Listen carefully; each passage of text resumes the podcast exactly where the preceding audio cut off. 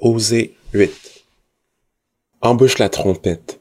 L'ennemi fond comme un aigle sur la maison de l'Éternel parce qu'ils ont violé mon alliance et se sont révoltés contre ma loi.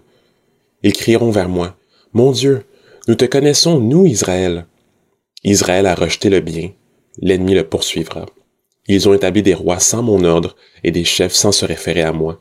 Ils ont fait des idoles avec leurs argent et leur or, c'est pourquoi elles seront anéanties. L'Éternel a rejeté ton veau, Samarie. Ma colère s'est enflammée contre eux. Jusqu'à quand refuseront-ils de se purifier? Ce veau vient d'Israël, un ouvrier l'a fabriqué, et il n'est pas Dieu. C'est pourquoi le veau de Samarie sera mis en pièces. Puisqu'ils ont semé du vent, ils moissonneront la tempête. Ils n'auront pas un épi de blé. Ce qui poussera ne donnera pas de farine, et s'il y en avait, des étrangers la dévoreraient.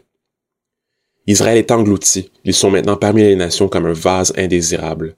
En effet, ils sont allés en Assyrie comme un âne sauvage qui se tient à l'écart.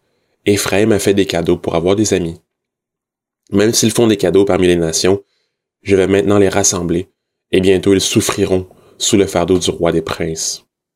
Éphraïm a multiplié les autels pour pécher, et ces autels l'ont fait tomber dans le péché. Si j'écris pour lui tous les articles de ma loi, ils sont regardés comme quelque chose d'étranger. Il sacrifie des victimes qu'il m'offre, et ils en mangent la viande. L'Éternel n'y prend pas plaisir. Maintenant, l'Éternel se souvient de leur faute, et il punira leurs péchés. Ils retourneront en Égypte. Israël a oublié celui qui l'a fait. Il a construit des palais, Judas a multiplié les villes fortifiées, mais j'enverrai le feu dans leurs villes, et il dévorera leurs palais.